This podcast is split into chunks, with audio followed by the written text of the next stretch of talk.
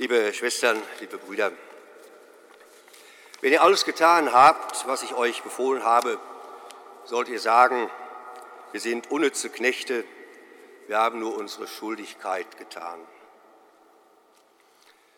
Nur weil sie gefragt haben, die Freunde, Herr, stärke unseren Glauben, kommt so eine Antwort. Liebe Zuschwestern und Brüder, auch ich tue mich mit diesem Evangelium immer wieder schwer. Es stößt etwas auf, unnütze Knechte.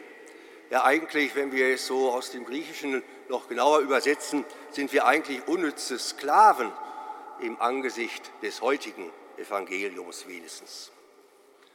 Dieser Satz erscheint ja fast wie ein nasses Handtuch, das der Herr den Seinen um die Ohren schlägt. Und das saß sicherlich damals, wie auch heute. Zum einen müssen wir aber sagen, Schwestern und Brüder, kommt darin eine Erfahrung vieler Menschen, vielleicht auch von uns selber, mit hinein bis in unsere Tage.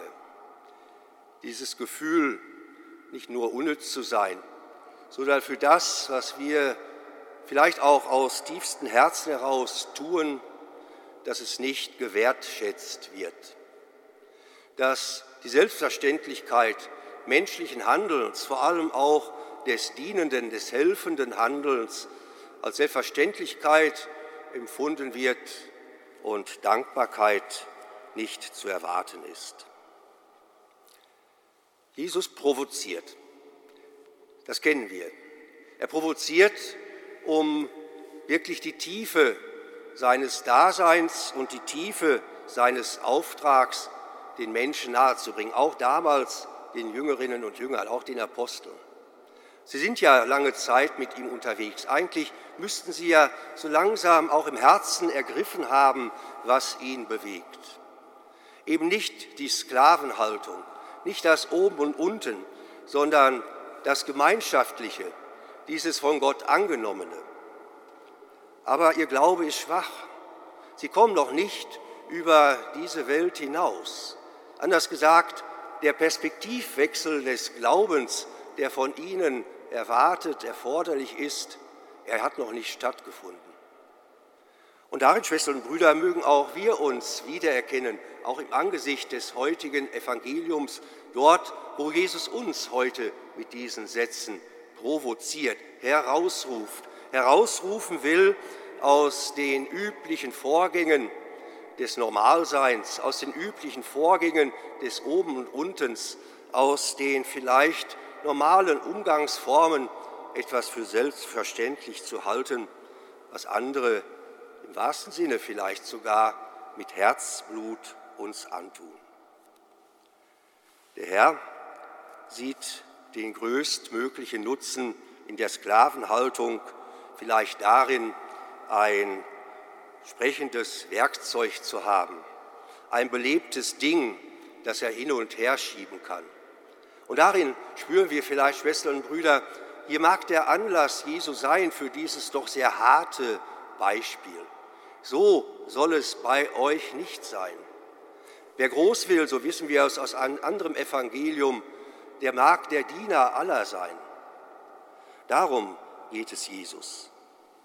Es geht hier wohl sicherlich auch, Schwestern und Brüder, um die Herrschafts- und Gewaltverhältnisse mitten in unserer Welt, vielleicht auch in unseren Gemeinden, vielleicht sogar auch in unserer Kirche. Und da bedarf es eindringlicher scharfer Worte und Beispiel Jesu damals wie heute, uns wieder auf die Spur zu bringen, auf die Spur der Liebe Gottes hin zum Menschen. Das Mitfühlen mit den Sklaven, den Geknechteten, den Gewaltopfern, mit denen, die nach unten gezwungen wurden und werden bis hinein in unsere Zeit, auf ihrer Seite zu stehen, das ist biblische Ethik das ist Anspruch Jesu, von dem er heute spricht. Diesen Perspektivwechsel, Schwestern und Brüder, brauchen wir immer wieder neu. Müssen wir uns immer wieder zusagen lassen, auch von Jesus. Auch in unserer Frage, Herr, stärke unseren Glauben im Angesicht unserer Ohnmacht, der erfahrenen Gewalt, des Hasses, des Sklaventums unserer modernen Zeit. Ja, es ist gut, Schwestern und Brüder, wenigstens für mich, dass dieser Text immer wieder zunächst Empörung bei mir hervorruft, vielleicht auch bei Ihnen. Es geht um die Einsicht, dass auch heute in der Welt, auch in der Gemeinde der Christinnen und Christen immer noch oben und unten, vielleicht sogar Unterdrückung an der Tagesordnung steht. Und dass wir immer neu dieses Perspektivwechsels brauchen. Glaube, auch das sagt uns das Evangelium, ist nicht machbar. Glaube ist ein Geschenk aus der tiefen Beziehung zu ihm, diesen Jesus Christus. Damals in Galiläa, heute mitten unter uns. Und er schreibt uns vielleicht heute ins Stammbuch in seiner ihm bekannten, liebenswürdigen Provokation. Christsein, Glaube, Kirche ist eine Lebenshaltung Gottes und keine Sklavenhaltung. Amen.